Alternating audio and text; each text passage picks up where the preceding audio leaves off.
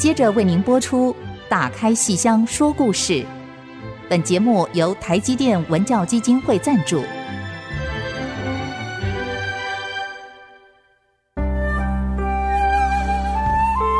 打开戏箱子，看见台上的精彩一刻。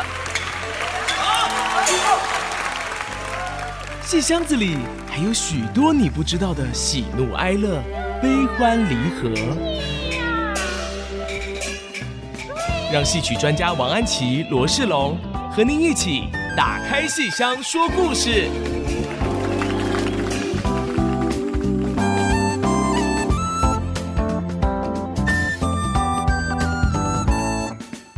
各位亲爱的听众朋友们，大家好！欢迎大家再次收听 IC 之音竹科广播电台 FM 九七点五，打开戏箱说故事节目，我是罗世龙，我是王安琪。我们的节目在每个星期五晚上八点首播，星期天下午一点重播。节目也会同步在 Apple Podcast、Google Podcast、Spotify 同步上线，当然也可以在我们 IC 君的随选直播上面听到哦。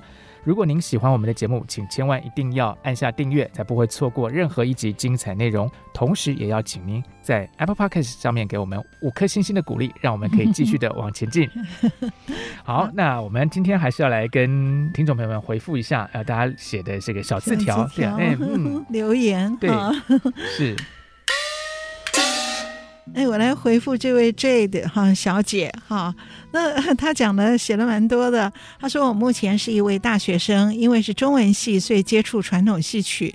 大学看的第一出戏是《阎罗梦》。哇，嗯，当时还在国家戏剧院听了我的演出前的导聆，所以进了戏曲坑。欢迎多拉一些人入坑，谢谢。对啊，跳进来了哈，我们的坑很大。然后他说，就是呃，这个传统戏曲是他在中文系这条路上最大的。”收获哦，我看了好感动哦，谢谢您哦。可是你知道，我好怕做眼前导聆哦。就是如果说演讲这件事情啊，我最喜欢的哎，就是在这边录音，这个一点心理压力都没有。如果要公开讲的话，我喜欢讲两个钟头的，因为我比较好分配时间。我最怕演出前的导聆了，因为演出前导聆都是七点零二三分开始，然后七点半要开演。然后就要讲到七点二十，哎，我就那时候紧张的不得了。我从这边从国家戏剧院这个导林的地方。冲到楼下去上厕所，然后冲上来进入位置。哎呦，那个时间很紧迫，所以每次导铃，尤其《阎罗梦》那次，我记得好清楚哦。我导铃完，然后冲来冲去，冲进去看戏的时候，心脏一阵狂跳啊！那时候跳到哦，我连那个颈子那边都在跳，我觉得那时候绝对完蛋了。所以我本来想冲出去，可是偏偏我坐中间又冲不出去。后来我就想到一个什么什么压那个什么地方的什么穴，哦，我压了很久很久，慢慢慢慢它才下来。所以导灵这件事我怕死了。不过有您说听了导灵而入坑，那我那我觉得 欢迎老师继续给我们导灵，非常开心，谢谢谢谢。好，下次请记得多带一些同学过来听导灵，然后看戏哦。然后我这边其实，在 Apple Podcast 上面看到呃几位朋友。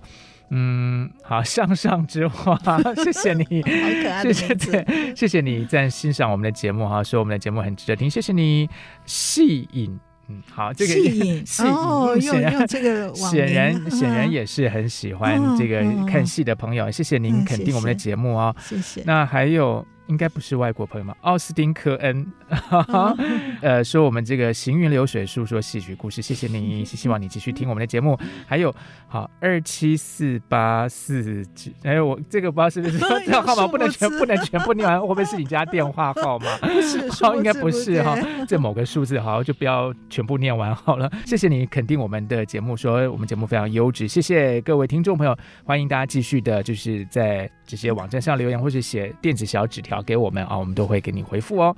好，谢谢，谢谢大家。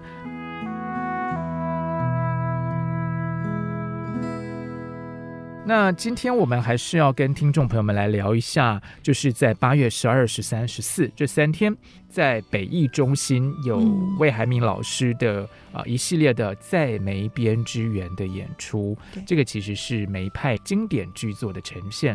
上个星期我们跟听众朋友们谈到的是洛神》这个戏，这个是梅派的一个经典代表作，还有《霸王别姬》。对啊，这个是十二跟十三号两天演的。对，那其实十四号还有另外一场，哇，这个也是非常具有代表性的梅派戏，就是。穆桂英挂帅的捧印，嗯，是 这个戏非常的。大家如果说去年吧看过这个魏老师演的《千年舞台》，应该会有一点印象。千年舞台我却没怎么活过。嗯，哦，对对，对全名是这样子，是这样，对对对啊，我都背不起来了。去年在国家戏剧院是新加坡的王景生导演，嗯，等于是为魏老师魏海明老师做了一个像他的演艺生涯的一个是一个传记式的，对，就是集合了很多不同领域的艺术家、摄影的，然后这个照相的啊、影片的，嗯，张兆堂，对不对啊？对对对。嗯、那我想大家对那个千年舞台，我却没怎么活过，里面有一段大家都公认最好看的，嗯、就是魏老师。亲身示范了穆桂英挂帅的捧印里面的九锤半、嗯、是好，那个时候他并没有穿戏装，并没有扮起京剧，而穿的就是那个服装设计给他一个蛮飘逸的衣服。呃，可是他在这样的一个服装中。把那个九锤半的身段做得非常的淋漓尽致，淋漓尽致。哎，我还想起来这段表演啊，是魏老师非常喜欢的，当然也是梅派的一个重点。有一次，他也是因为这一段表演而吸引了。国际大师 Robert Wilson 的注意，哦，哦，是这样子吗？所以虽然有后来就是找他去演欧兰多，哦，原来有这个姻缘。对，嗯、那个 Robert Wilson 当时是两厅院请来台湾，让他看台湾许多个表演艺术团体的不同的节目，嗯、请他来挑选合作的对象。是我记得是这样子，然后。到国光来的那次，我们就是推出了魏老师的穆桂英挂帅的捧印的一小段，嗯、因为他只要来看，嗯、各自看一点点，就魏老师就演了这段九锤半，这是独角戏，一个人的戏。嗯、演完以后，Robert Wilson 就站上舞台去，那天没有观众啦，可是就是我们内部的人，他就跑到舞台上拥抱，哇然后他就选择了要跟国光合作。欧兰朵，所以后来就是魏老师的独角戏，就是这么从穆桂英挂帅变成欧兰朵。对对 对对对，这两个角色形象，嗯，还是有一点点相通啦。如果要说的话，他应该是看到了魏老师的表演能量。是，那我觉得除了就是说这个精湛的艺术呈现之外，那就这两个角色，但我不是 Robert Wilson，我没有办法为他回答。可是我在想说，因为杜兰朵。欧兰欧兰朵 不是杜兰朵，欧兰朵那个角色，因为他是这个在性别之间的切换，那种有刚毅的，然后也有柔情的这个。那其实穆桂英有时候也有一点点那样的味道，就是她但是一个女将，可是她内心中有非常刚毅的那一面。对，所以这是梅兰芳创的戏嘛，是男旦前旦创的女性，所以是 这戏真的是很好看。是。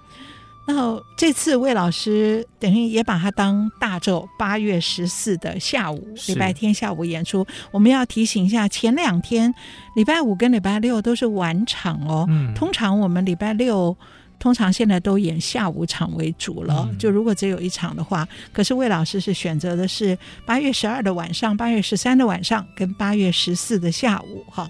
那么。哎，刚好看到河南那个豫剧豫剧大师马金凤过世，应该是百岁吧？应该有没有超过百岁哦？是仁瑞艺术家了哈。嗯、那马金凤就在这前一阵子，前一阵子过世。嗯、那为什么我会想到这个呢？因为穆桂英挂帅这个戏本来是豫剧马金凤主演的，而梅兰芳是他去看戏，看豫剧，看到马金凤演穆桂英挂帅豫剧，哇！当下他在台下非常激动，他说：“我在京剧里面演穆桂英演了一辈子，我竟不知道穆桂英晚年还有这么一段故事，嗯、哎，竟然在豫剧里面有。”所以他看完以后很激动，他就跑到后台去找马金凤，然后当然两位大师握手，然后梅兰芳就想把这出豫剧把它移植改编成京剧，由他自己来演穆桂英挂帅，所以后来这个事成功了，而且也成为梅兰芳的梅派艺术的压卷之作。那么马金凤。然 后我想他心里有点不舒服，我不知道，可是也很荣幸，嗯、因为梅兰芳的地位之高，所以我的作品如果能够被他看到，这好像是 CP 授权是吧？这这叫什么 IP 啊？我搞不清楚，这是原创的那个，后来后来叫翻拍的，然后卖的比你更好，这样子。对，现在还蛮多这种事情的，对，也是很荣幸，很荣幸。嗯啊，我也不知道 是不是荣幸，对。对啊，就是像有时候我们台湾那些电视剧可能很原创，可能后来可能就是被别的地方或国家拍摄了这样，然后 放到 Netflix 上面，然后就大卖钱。可是所有的资料里，马金凤都说很荣幸，那当然了，是一方面荣幸啊，但一方面当然当然资料里要这么写，对外来说一定要这样讲。是，可是我想他心里面大概觉得好哦，是不是？因为毕竟也是大师嘛，也也是大师。就说如果今天我们是因为呃这位大师马金凤，然后。去更加认识这出戏，我想他的，因为他是毕竟是一个豫剧的演员，所以他心中一定是希望说豫剧被更多人欣赏。对对。那其实这中间其实有点也是有跟剧种的不同，还是有点差，因为毕竟京剧在第一大剧种，对啊，所以难免了。梅兰芳的地位是国际化的，嗯，京剧也是，对啊。好，那么所以《穆桂英挂帅》这个戏，当时梅兰芳看到豫剧的时候，内心的那个悸动，而且。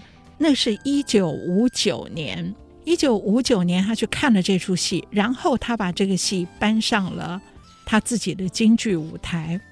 一九五九年是什么日子呢？是，那我们先稍微休息一下，哦，待会再跟听众朋友们继续来谈。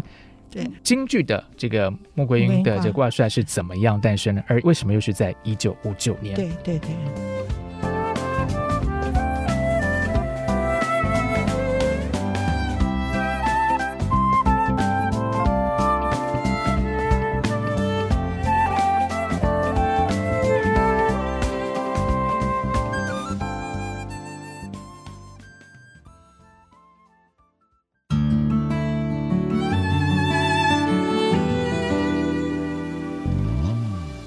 现在收听的是 IC 之音打开戏箱说故事节目。那么今天我们要跟听众朋友们来聊一下，在八月十四号由魏海明老师在北艺中心所演出的。穆桂英挂帅，哎，捧印啊！因为这个是一系列的在梅边支援十二、十三、十四三天的一个演出啊。是。那刚才安琪老师提到说，其实梅派的这个穆桂英挂帅原来是在豫剧里头的一个演出剧目。对对对。那梅兰芳把它移植到京剧之后，哎，其实是在一九五九年这个很特别的一个啊时空环境下所推出的。是。嗯，一九五九年是什么呢？我们的两岸分裂是一九四九，所以我们怎么讲？中共建国哦，建政 在一九四九是，所以一九五九是他所谓建国十周年。那么各剧种都要有演出来作为贺礼，那梅兰芳当然也必须要亲身上台演出。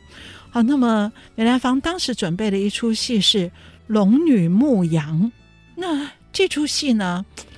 我想他一边准备，一边心里大概就觉得不太够，嗯，就是。是一来是这个神话故事，呃，二来是当时梅兰芳的年龄，还包括他的体型，嗯，跟这个一个受虐待的小媳妇龙女牧羊，好像有一点。不合是，所以剧情好像也不太适合在这种庆典的这个对不相干，嗯，对，所以他自己心里一边准备一边就有一点，有一点大概也是在想，在尽可能有些突破。结果刚好这时候他看戏看到了豫剧马金凤的《穆桂英挂帅》，嗯，哇！所以他立刻把决定改用。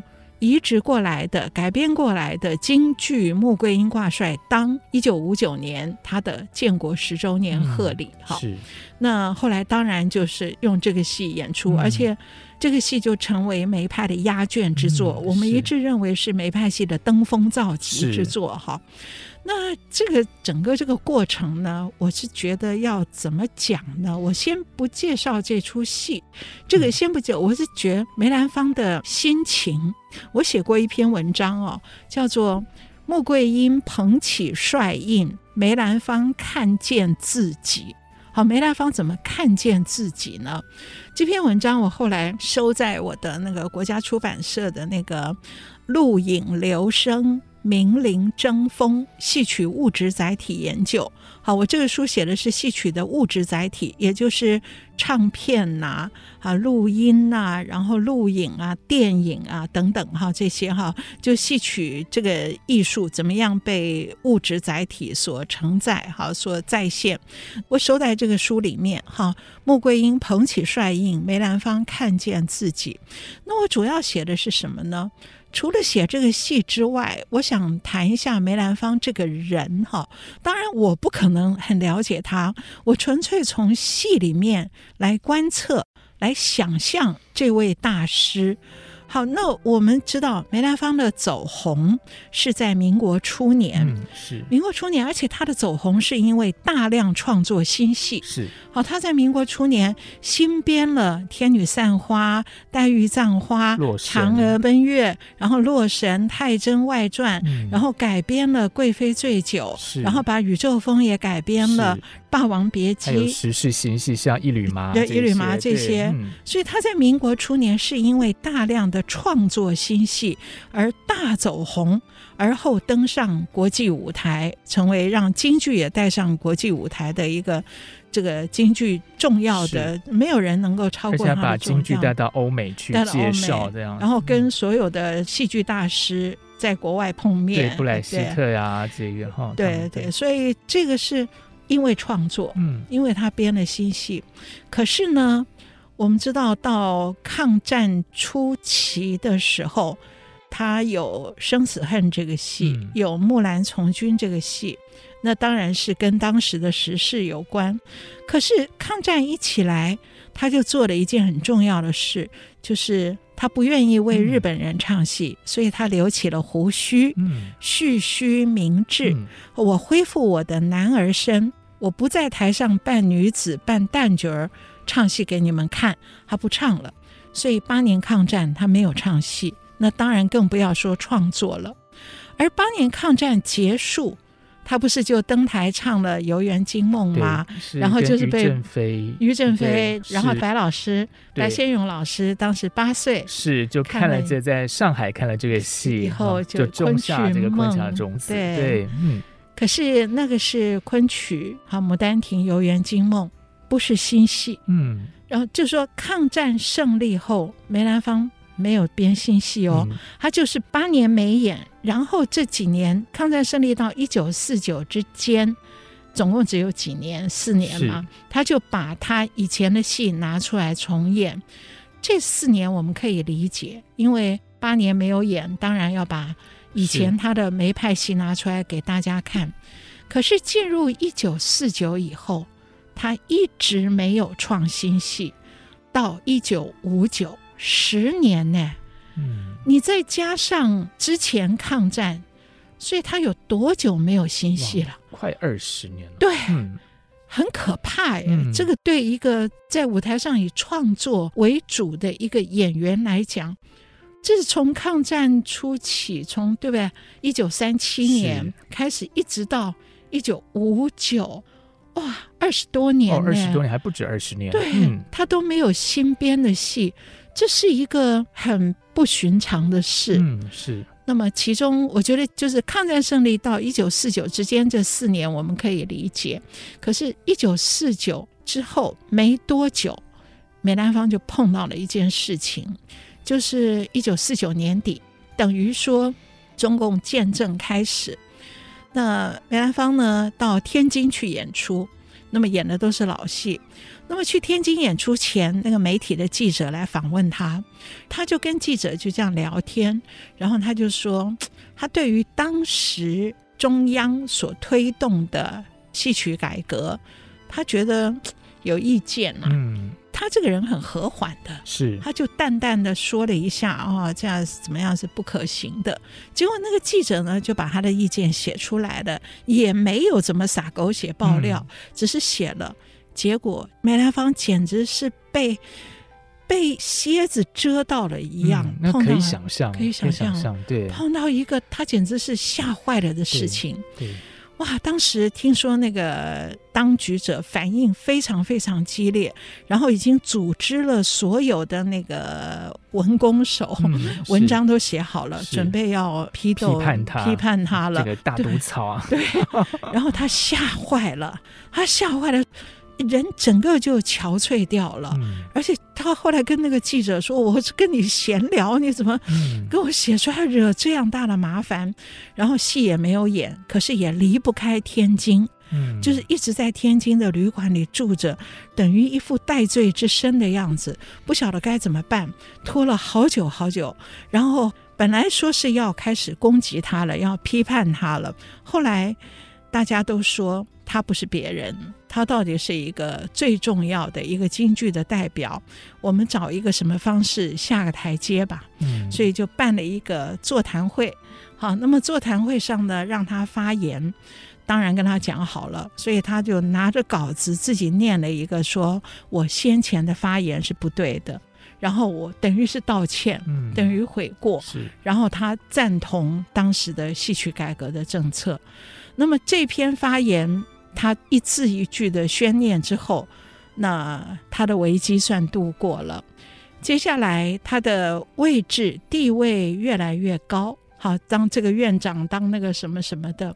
可是他在舞台上就不敢创作新戏了，嗯，等于一朝被蛇咬，十年怕草绳。啊。一个这么温文儒雅的人，然后。就是意外的，好像有点捅到马蜂窝的话，其实你真的会吓到哎、欸，真的吓到，嗯、所以噤若寒蝉。嗯、后来那个记者到事过境迁后，那个记者写了一篇文章，他说他自己也觉得很抱歉，然后后来他就一直关注着梅先生的言行举止，发觉他的。地位越来越高，可是他讲话越来越低调，嗯、他整个人噤若寒蝉。是我们听不到他的声音了，不仅听不到他讲话的声音，也听不到他透过新戏剧中人所传达的东西了。所以他一直这么多年来都把他民国初年所创作的那些戏啊，《洛神》啊，《贵妃醉酒》啊，和这些戏反复的在演。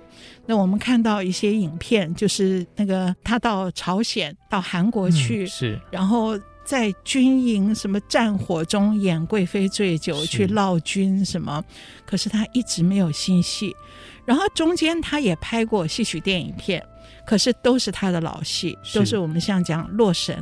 他拍了，然后《贵妃醉酒》也拍了，《霸王别姬》也拍了，还有《断桥》《宇宙风》，这些都是他以前的戏，等于一直在回顾，一直在回顾以往。可是他一直没有新戏。那可是到了一九五九年，也就是建国十周年，是他不能没有新戏了。是，所以这时候我想，你一个人长期不创作会。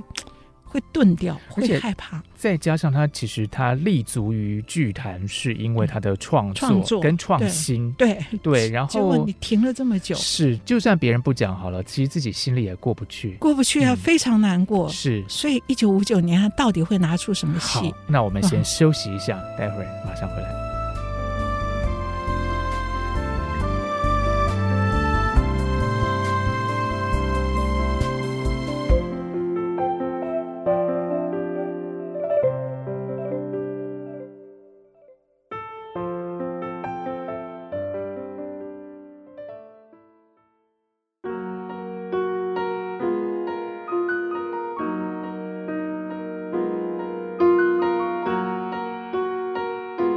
欢迎大家继续收听《打开戏箱说故事》节目啊。那刚才讲到说，梅兰芳先生是因为去看了马金凤的这个戏。那其实我记得在呃梅兰芳先生的一些著作里头也提到，他其实像去国外的时候也常常看戏的。嗯嗯，对，他说他说他自己虽然听不懂，但是他觉得作为一个创作者，就是要常常去吸收别人的一些这个精华啦。那刚才安琪老师提到说说，其实在很长一段时间就。这么喜欢吸收新知，这么喜欢去做创作的一个人，可是，在他的生命历程里，竟然这么长一段时间没有新作出来。对。那么，所以在一九五九年这个时候，内心中想必是百感交集。对呀、啊，嗯、而且这个从一九四九以来，哈，我想他在剧坛中，就算只演老戏，也面对了很多很荒唐的。观念，嗯，我们不是提到说三岔口哦，对，那个店家不能够是那对劳动阶级，劳动阶级丑化劳动人民，对，那还好梅兰芳不演，不演三岔口，可是他梅兰芳演三岔口，我还蛮想看的，可是他演断桥，嗯，他演断桥。断桥一出来，那个白蛇是要分娩了，肚子痛，嗯、所以他一直是腹痛难当。嗯、可是当时医学上流行无痛分娩，所以这个也违背当时。对，你在台上一直说我肚子痛，怎么可以？好像有点不科学的感觉。对对，所以怎么唱断桥？然后他以前年轻的时候演穆桂英，年轻的穆柯寨也是这样啊。然后穆柯寨上有一个降龙木，有了降龙木就可以破天门阵，嗯、可是。后来就说不能有降龙木，因为降龙木就破阵，这不是迷信吗？哦、好，就他，他说那我没有降龙木，是是，所以就很很惨啊这些啊，所以好像当时什么。天女散花还是苏三起解？天女散花，而且天女在云头，要看到下面的人民公社。不，所以天女散花这也是有点迷信吧？因为如果说以那个标准来讲的话，哎呀，所以他老戏也有很多很多的限制啊。那更不用提那个龙女牧羊，这听起来感觉好。哎，结果他到一九五九年想不出戏来了，想了一个龙女牧羊。嗯、哎呀，我就觉得真的是。替他难过，然后他当然最直觉的是想到我当时的体型，嗯、怎么去演那个？是，所以《龙女牧羊》这个戏是、呃、是传统，反正元代、明代有这样的剧本，哦、然后他就想想就把这个弄一弄。就说那个牧羊女，她可能遭受到这个资产阶级的压迫，然后被迫去牧羊，这样子有没有比较好一点？好吧。哦，反正就是那个时候荒谬不堪的事，哎，结果我想他正在彷徨的时候，看到马金凤这个穆桂英挂帅，我就觉得他看到的一定是因为穆桂英挂帅这个剧本演的是穆桂英到中老年了，而不仅是年龄，而是他为朝廷打了那么多胜仗之后，结果他退隐还乡，哎，他辞官，带着全家，老太君还在。杨宗保也在，她的丈夫也在，嗯、他们全家辞官到他们的老家归隐，所以一出场，那个老太君出来唱的词就是：本来我们在天波府，我们是这个每天练兵的，现在到了这边，冷清清，筋骨声断，白虎堂静悄悄，剑锈刀残。所以筋骨声断，剑锈刀残。这老太君用这个情调中出场，然后穆桂英一出来念的是“只为朝廷宠奸佞，解甲归田二十春”。所以我解甲归田，退隐二十年呢。那么这样的一个情境中，所以他看到豫剧在演一个。对朝廷心灰意冷，因为朝廷宠信奸佞，嗯、所以心灰意冷的穆桂英，哈，她变成了一个农村妇，嗯、对，她就不再打仗了，卸甲归田了嘛，对。所以就是变成农民阶级，对，变成劳工，对，农农又劳又农，对对，农家女，农家乐的一个戏。可是那个时候番兵犯境，番兵又入侵了。那然后朝堂中派不出能打仗的武将去退敌，哎，所以这个消息传到了他退隐的地方以后，是他的一对儿女文广、金花长大了。文广、金花听到京城中有这样的消息，说藩王又来犯禁了，然后回家来报告，报告佘太君，也报告穆桂英。穆桂英忽然一个农家女 忽然坐直了，哦，他又来犯境。藩兵就代表着美帝资本主义，这样这样子有比较好吗？我我快要讲不出来。我在帮梅兰芳先生解套。他心里一想，哦，我解甲归田二十年，你又来犯禁了，所以他当时是要坐直了，准备要去抗敌的，可是立刻又软了下来，说我们已经。已经归隐了二十年了，已经对宋王心灰意冷到这样了，我干嘛去惹这个事？所以穆桂英强压住他内心的报国壮志，可是这一对儿女金花跟文广竟然血液里面。继承了 他的这个精神，金花文广一定要到京城。我们小孩，我们到京城打探消息，而他一直阻止着儿女不要去。他京城是一滩浑水，你不知道你去会搅和进什么。可是佘太君也是爱国的，所以他鼓励着孙儿。去去那边，然后结果一去啊，然后他们就夺帅印啊，这个文广金花砍了刀劈王伦，夺了帅印。所以捧回了一个帅印，丢到他母亲的身上，说：“你接印吧，你就挂帅出征吧。”所以他看到这个帅印的时候，他想到这颗印，就是为了这颗印，我们杨家死了多少人，嗯、死了几代的人，然后你现在又把印丢回来，嗯、所以他当下是。不肯接这个印的，可是老太君，老太君好爱国，老太君过来拿到帅印也是老泪纵横啊，就是为了他，所以我的大郎儿怎么死的，二郎儿怎么死的，又重新数狼一遍。好，我他们都这样死了，可是番兵又入境，杨家不出，百姓靠何人？这一句话转过来了，所以这个戏啊，在编剧上有一个。巧妙的地方就是，并不把他们的行为当做忠君，嗯，而是爱民。是好，我们一切就是看百姓如何，不为君王，我只为黎民。那么是这个老太君的这个心理感动了穆桂英，而且穆桂英一再的推却，他一些主要的唱段都在推却，而他推却的时候，老太君说：“好，你你不打仗，我去。”我去，我百岁老人了，我去上阵打仗。然后他唱完这句以后，咳咳咳咳嗽，哦，桂英感动了，啊、哦，竟然如此，老太君一片忠诚感人心，所以媳妇我接下印信吧。所以这一段是整个穆桂英挂帅中最精华的一个片段。原来剧本上叫接印，接过这个帅印，从拒不接印到。勉强接应，到最后摸着这个帅印，抚摸着帅印，他一片爱国的那个激情啊，全部又重新回来了。嗯、而且他设计的动作是捧着这个印，所以本来剧本上叫接印，嗯、接印没有动作感，只有一个被动的动作。后来当舞台形象树立起来以后，这一场的名目也就改成。捧印，捧印是主动的。我捧起帅印，然后我一直摩挲着它，是我对国家、对百姓的感情，也是我们杨家所谓杨家魂。嗯，好，折戟黄沙，可是我们还是这样的爱国，嗯、所以杨家魂就在这个地方，杨家的价值也就在这个保家卫国啊，保民。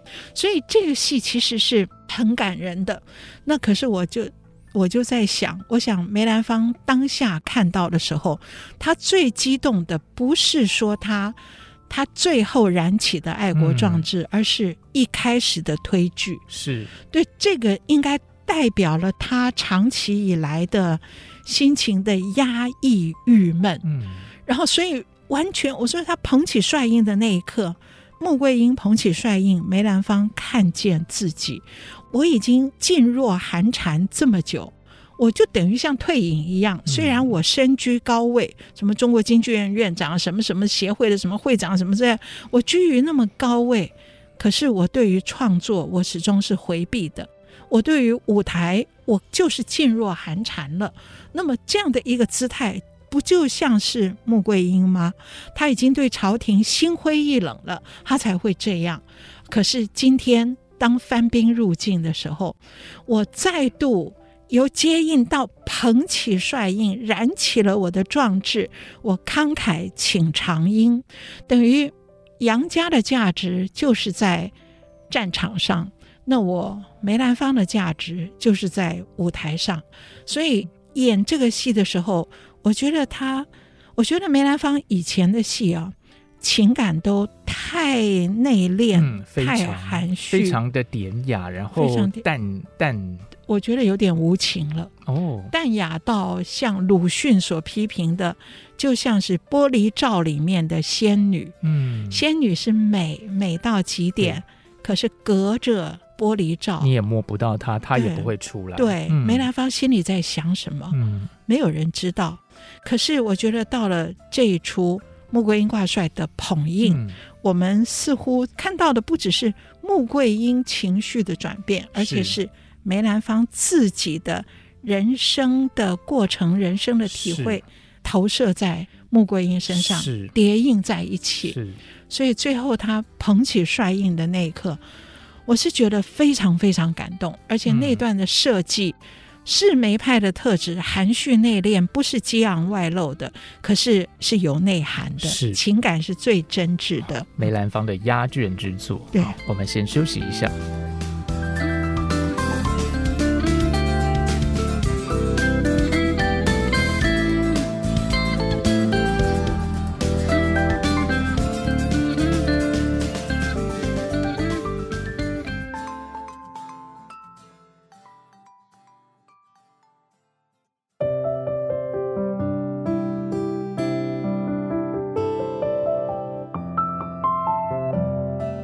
休息之后，再度回到《打开戏箱说故事》节目。今天跟听众朋友们聊的是八月十四号下午在北艺中心演出啊，魏海明老师的《穆桂英挂帅》的捧印啊这出戏。嗯嗯、那其实刚才呃老师提到说，这个捧印这个戏但是梅兰芳先生的压卷之作，而且其实。嗯创作完没多久，其他代就过世了。世了这让我想到，其实像萨伊德讲过这个所谓的晚期风格，嗯、也就是说，一个艺术家在他人生的晚期的时候，他会回归到一个，就像老师刚才讲，可能原来有一些压抑的，或者说可能不方便讲，或是种种原因。其实艺术家到最后晚期的时候，一种特别的风格，可能更贴近他的真实的一个面相哦。所以我听起来有这个味道。呃，老师就把他的心路历程剖析出来以后。好像有一点点这样感觉，我我觉得是这样，嗯、因为以前梅兰芳的这些戏，就是说美虽然是美，可是都是别人为他量身打造，有齐如山呐、啊、李世堪呐、罗英公啊，嗯、这么多喜欢梅派的，而且都是艺术家，文史方面造诣非常高的，嗯、然后为他量身打造的时候，都朝一个美字去着眼，嗯、所以看到敦煌的飞天，就为他打造出天女散花，然后黛玉葬花，这里面。我们不能说没有感情，嗯，可是都非常的淡，不是他自己，不是。就是很直接表达出来的，对，嗯、所以鲁迅才会那么批评他嘛，就是一个紫檀木的架子上面的玻璃罩里面的美美的天女，嗯、好像不食人间烟火。那可是我觉得那些戏。好，就是天女散花这些戏，是别人把她打造成了一个所谓的理想女性。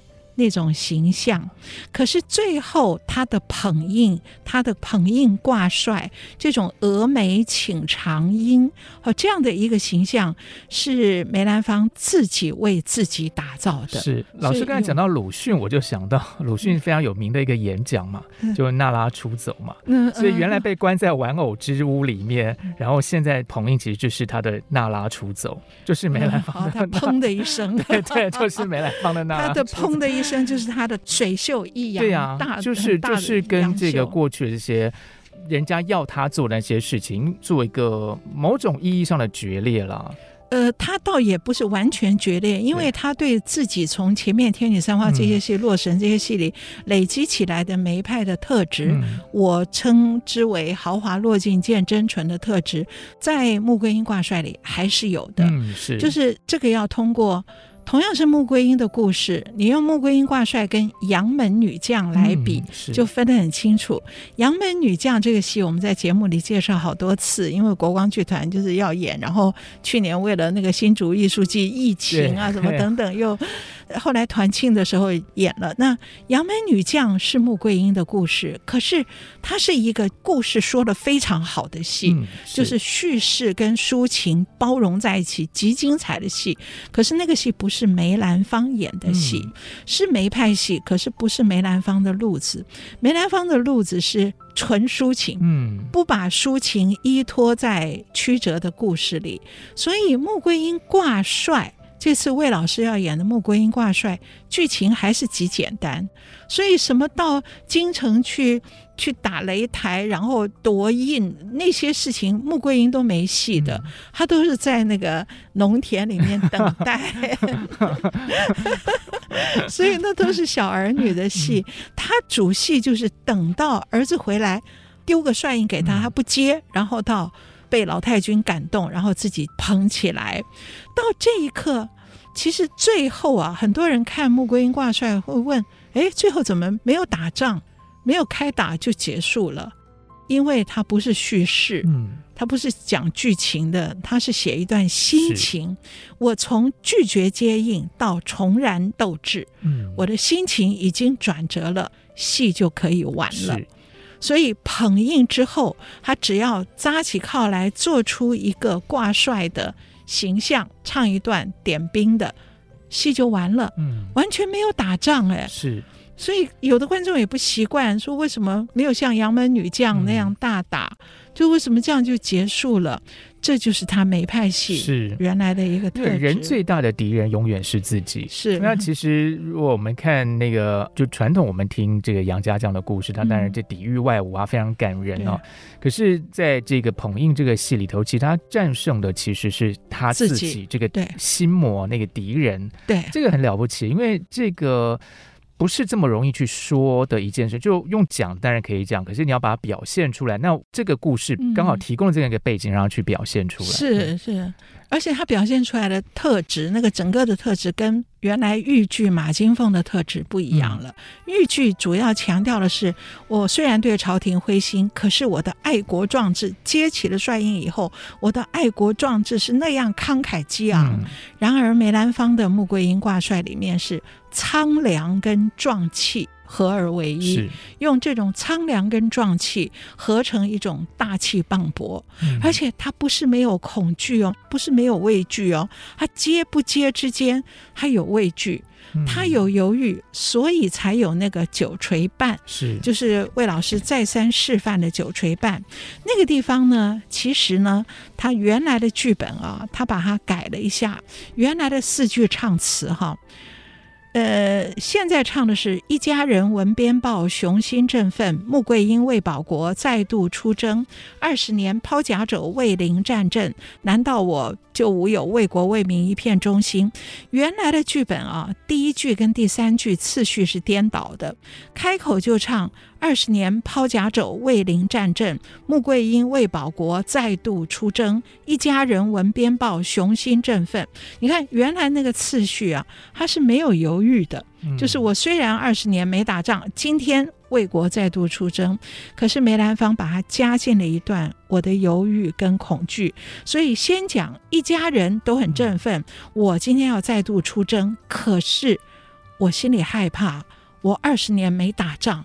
然后就在二十年抛甲走，卫灵战阵第三句之后加入九锤半的表演。这段表演也不是说多美的一段舞蹈，可是我们就看到穆桂英在担心这个，担心那个，担心我两鬓斑白，我怎么去打仗？担心三官上将都已经老了，死了，没有人是我的助手。可是最后他一个大甩袖，背部朝向观众，一个大甩袖，我怎么被这点小事绊住了呢？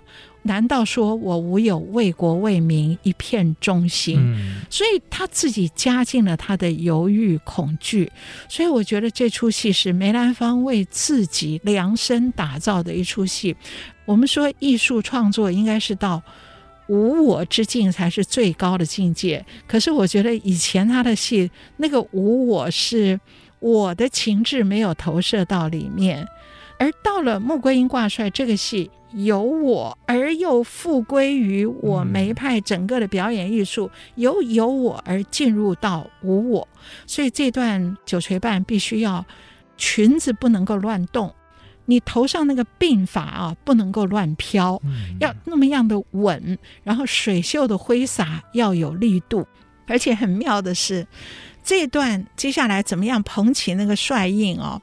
那个导演郑义秋导演写过一篇导演杂记，就是叫导演的杂记，可是他写的好好玩，他写说。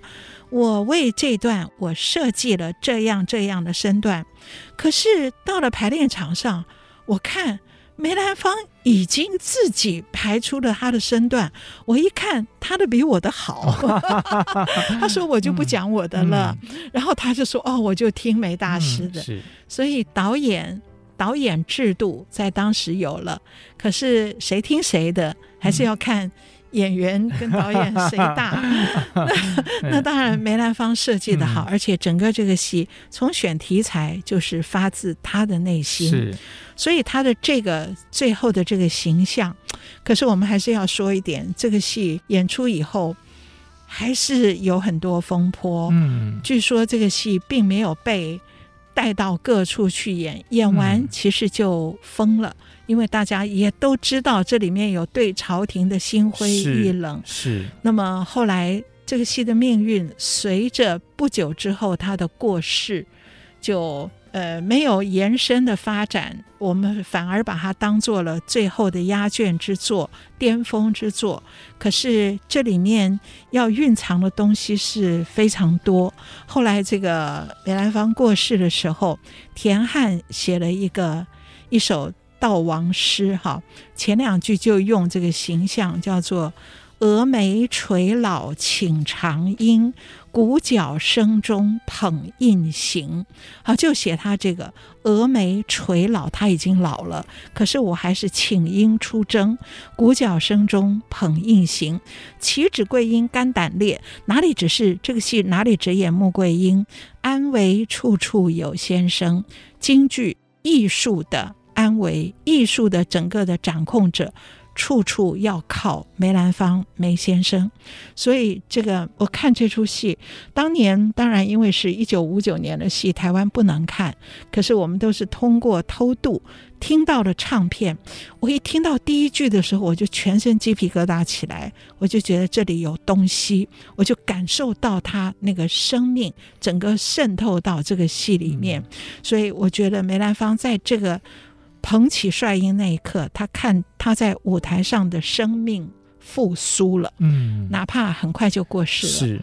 可是幸亏有这一出，是啊，对，我觉得还好，在过世前做了这出戏，等于跟自己做了某种程度的和解。和解，对，嗯、这个很难得，因为坦白讲，很多人其实终其一生没有办法跟自己和解的，所以人最大的敌人永远还是自己。自己，嗯，所以这个戏最后不用开打，因为没有对象，因为已经解决了那个冲突，那个冲突已经解决了。对，啊、所以我们演也常常只演捧印这一场，嗯、所以魏海敏老师八月十四号是只演。捧印的是八月十二、十三、十四连着三天啊，前两天是在晚上，最后一天在下午，在梅边之缘啊。而且魏老师挑选的文广金花是李嘉德跟林庭宇，哇哦，也是精挑细选，哇，这个是有 bonus 的哈，所以大家要记得去看哦。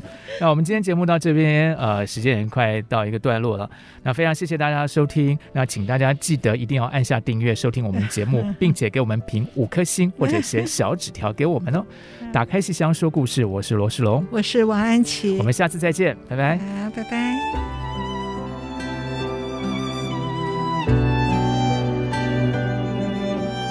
本节目由台积电文教基金会赞助播出。台积电文教基金会深耕文化经典，引动艺术风潮，与您共筑美善社会。